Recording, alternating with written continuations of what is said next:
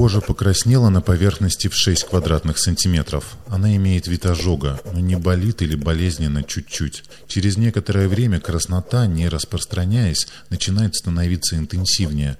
На 20-й день образовались струпья, затем рана, которую лечили перевязками. Это дневниковая запись Пьера Кюри. Ученый проводил эксперимент на себе, изучая влияние радиоактивности на организм.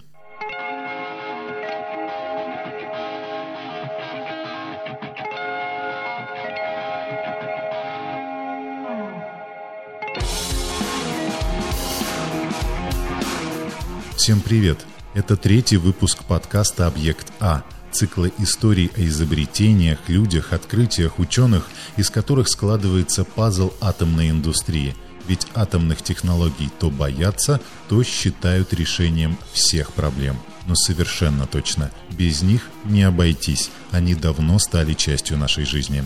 Меня зовут Егор Банишевский, и разобраться во всех научных тонкостях мне помогают мои коллеги из сети информационных центров по атомной энергии, эксперты и научный редактор подкаста Андрей Акатов. Сегодня мы вспомним, как радиоактивность оказалась помощницей врачей.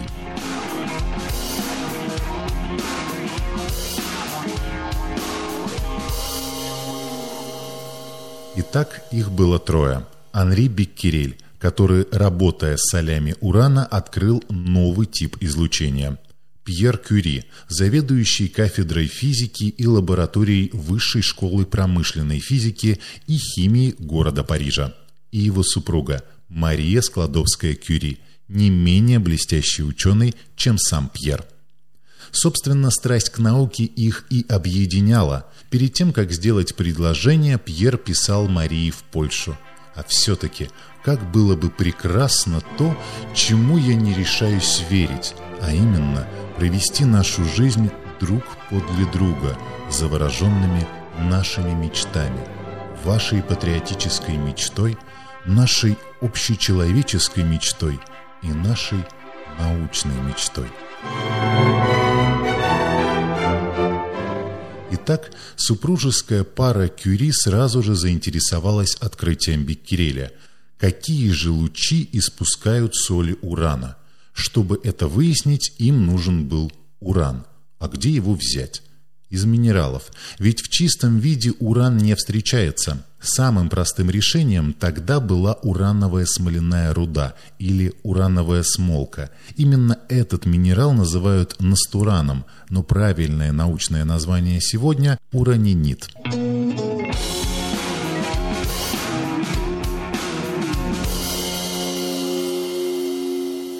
Конце XIX века смолку добывали в Богемии, самом известном регионе Чехии. Тогда городок назывался Иохимсталь, сегодня Яхимов. На фабрике, которая производила краски для стекла и фарфора, про урановое стекло, вы ведь слышали, оставались отходы. Так вот, супруги Кюри убедили Сорбонну купить более 10 тонн этих отходов. Сначала работать приходилось в кладовке. Потом им выделили сарай для хранения руды, а анализы проходили в лаборатории школы физики и химии.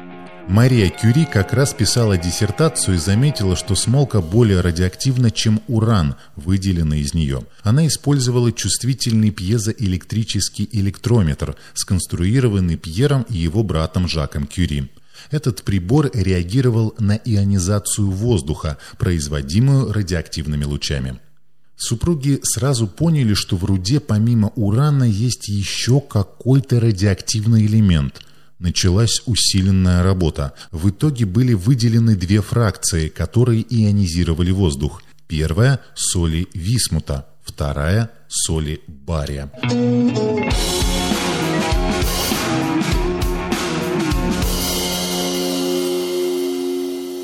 Похоже, новых радиоактивных элементов было сразу два. Один по своим свойствам был близок к висмуту, а другой – к барию. О первом из новых элементов супруги Кюри сообщили в июле 1898 года. Его назвали полонием в честь родины Марии, Польши. Новорожденный оказался в 400 раз более радиоактивным, чем уран – а в декабре того же года выступили во Французской академии наук и рассказали о втором новом элементе. Его радиоактивность, по подсчетам Кюри, превышала урановую в миллион раз. Поэтому супруги назвали его радием от латинского «радиус» – «луч».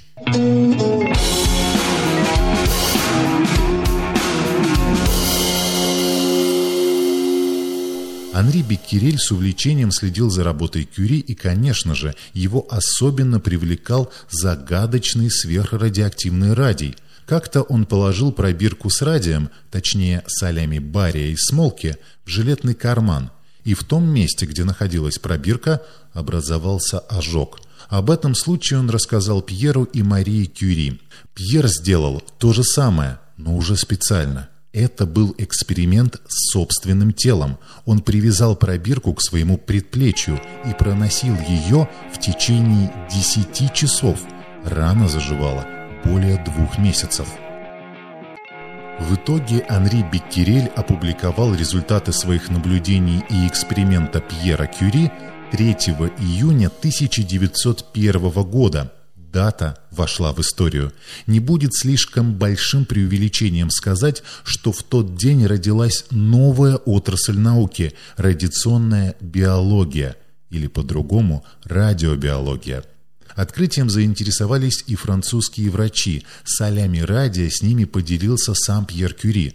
В ходе экспериментов над животными выяснилось, что препараты радия излечивают волчанку и разрушают злокачественные опухоли – Медики задумались о лечении рака. Новый вид лечения назвали кюритерапией. В наши дни этот метод называется брахиотерапией.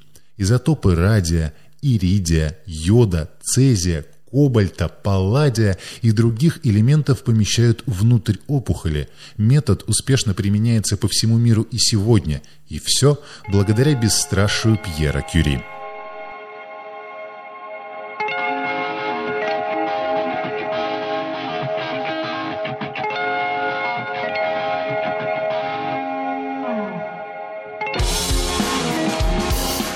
На сегодня все. Подкаст «Объект А» выходит при поддержке сети информационных центров по атомной энергии. Над выпуском работали Максим Гревцев, Андрей Акатов, Наталья Фельдман, Ревик Акопян, Алексей Боровик, Светлана Занько, Егор Бнишевский. Композитор Игорь Чуриков.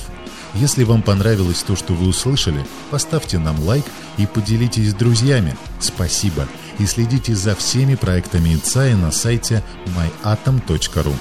А в следующий раз мы расскажем о булочке с изюмом, которая оказалась ошибкой.